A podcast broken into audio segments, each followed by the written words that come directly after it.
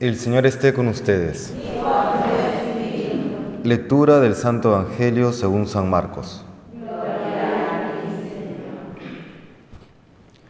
En aquel tiempo Jesús se llevó a Pedro, a Santiago y a Juan, subió con ellos solos a una montaña alta y se transfiguró delante de ellos.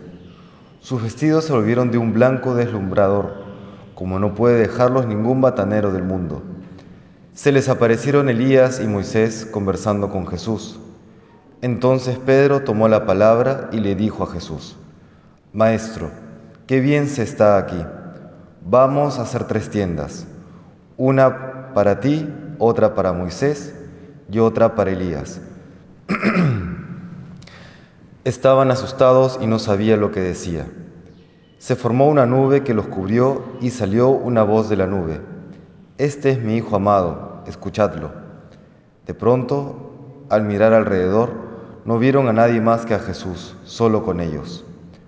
Cuando bajaban de la montaña, Jesús les mandó, no contéis a nadie lo que habéis visto hasta que el Hijo del Hombre resucite de entre los muertos. Esto se les quedó grabado y discutían qué querría decir aquello de resucitar de entre los muertos. Palabra del Señor.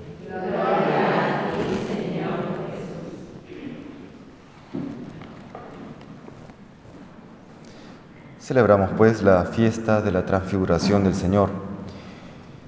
Y muchos comentaristas de, este acontecimiento, de este hecho, indican que el Señor quiso transfigurarse delante de estos tres apóstoles, los más cercanos, para prepararlos, para fortalecerlos, para consolidarlos en la fe ante aquello que ya estaba próximo a ocurrir, es decir, a la pasión y muerte que iba a padecer nuestro Señor. Este acontecimiento que podríamos llamar acontecimiento fundante porque consolida en la fe y marca la vida de aquellos que son testigos de este hecho es anticipo de aquel acontecimiento que más adelante va a ser ya definitivo. Estamos hablando de la resurrección del Señor. Acontecimiento que no solamente marca la vida de los apóstoles, de los discípulos de ese tiempo, sino ya para siempre, para la vida de la iglesia. Aquello que ocurre en la vida de los apóstoles ocurre también en la nuestra. Si bien la fe cristiana se sostiene sobre el hecho histórico de la resurrección, al mismo tiempo ya la fe personal de cada uno de nosotros se sostiene, se funda en aquel encuentro que cada uno ha tenido con el Señor. Todos nosotros tenemos una historia en nuestra vida de fe eh, y suele ocurrir que hay un, hecho, un acontecimiento en la vida de cada uno de nosotros que nos ha marcado para siempre.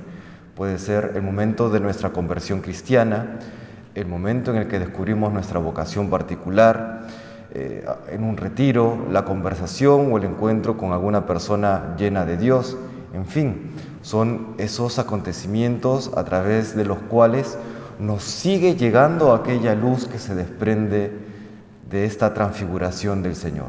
Por eso es importante, viendo este acontecimiento, teniendo presente eh, este acontecimiento fundante en nuestras vidas, aferrarnos a Él y sostenernos en Él. Pongámonos en los zapatos de los apóstoles. Ellos, ya ante la persecución que comienza de Jesucristo y de sus apóstoles, ante el apresamiento del Señor, el maltrato, y sabiendo que Él es Dios y al mismo tiempo que no reacciona, habrá habido también cuestionamientos interiores, ¿no? ¿Y, qué es lo que lo sostiene entonces? Bueno, por supuesto, todas sus palabras, todos sus milagros, pero también este hecho que ellos ya viven de manera personal. Pues siempre el encuentro personal lo que nos sostiene, no solamente una idea, no solamente una convicción, sino ese encuentro personal del cual brotan todos los demás elementos.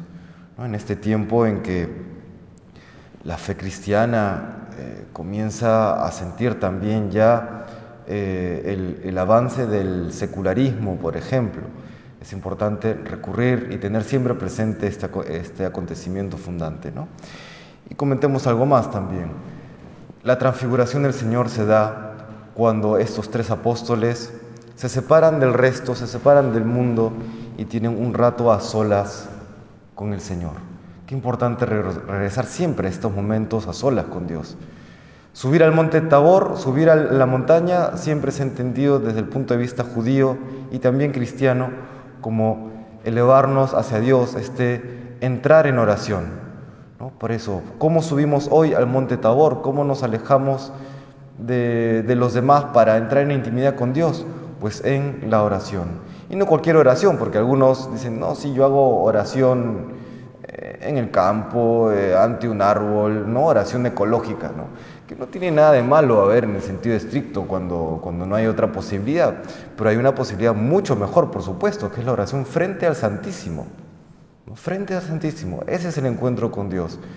Ellos, estos tres apóstoles, veían solamente la humanidad de Cristo. Y luego, en, en el monte Tabor, el Señor se deja ver en su divinidad. Lo mismo cuando vamos a hacer oración ante el Santísimo. Quizá la mayoría de veces solamente veamos los accidentes, el, pan, el pan, pero quizá por gracia de Dios en algún momento Dios se deje ver en su divinidad en la Eucaristía, como ha ocurrido tantas veces ya en la vida de los santos y en la vida de la iglesia, en los milagros eucarísticos, etc. Pues le pedimos hoy al Señor pues que nos conceda aquella fe que necesitamos para enfrentar los momentos difíciles, ya sean los momentos históricos, eh, complicados a nivel social, como también los momentos complicados a nivel personal. A veces uno también se ve pues, golpeado en la, en la, propia fe. Que este subir al monte Tabor, que este encuentro con la Eucaristía fortalezca nuestra fe y nos sostenga en los momentos que nos toca vivir en nuestra vida cristiana. Que el Señor nos bendiga.